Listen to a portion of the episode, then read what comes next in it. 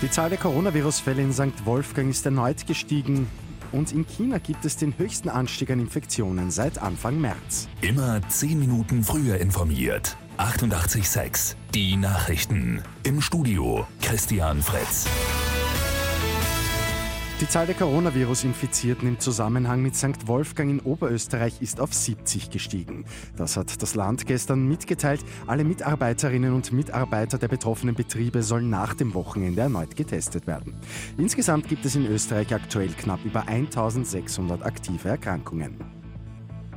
In China haben die Behörden am Freitag 127 neue Coronavirus-Fälle gemeldet. Das ist der höchste Wert seit dem 5. März. Auch das bisher von der Pandemie weitgehend verschonte Vietnam hat einen negativen Rekordwert verbucht. Innerhalb nur eines Tages sind 45 Coronavirus-Fälle dazugekommen. Die Formel 1 hat einen ersten Coronavirus-Fall seit Wiederbeginn. Der Mexikaner Sergio Perez ist positiv getestet worden. Damit darf Perez am Wochenende beim Grand Prix in Großbritannien nicht starten. Und die Luft in Niederösterreich wird immer sauberer. Die gute Nachricht zum Schluss. Der Feinstaub-Mittelwert ist seit 2045 Prozent gesunken. Das ist das Ergebnis der langfristigen Auswertung der 46 Messstationen. Mit 88.6 immer 10 Minuten früher informiert. Weitere Infos jetzt auf Radio 88.6 AT.